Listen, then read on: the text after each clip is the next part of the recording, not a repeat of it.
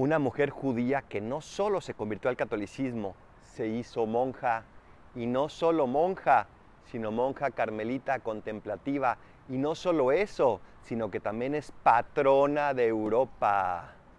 Santa Teresa Benedicta de la Cruz, Edith Stein, esta mujer que se dejó encontrar por Cristo, sin los condicionamientos sociales, políticos y culturales e incluso raciales. Porque para Cristo no existen diferencias. Aprendamos de ella a amar a los demás, aceptarlos y a dejarnos amar también por Cristo, sabiendo que Él quiere darnos siempre lo mejor. Gracias Señor y gracias Edith Stein por haberle dicho que sí a Dios. Soy el Paradolfo, recen por mí y rezo por ustedes. Bendiciones.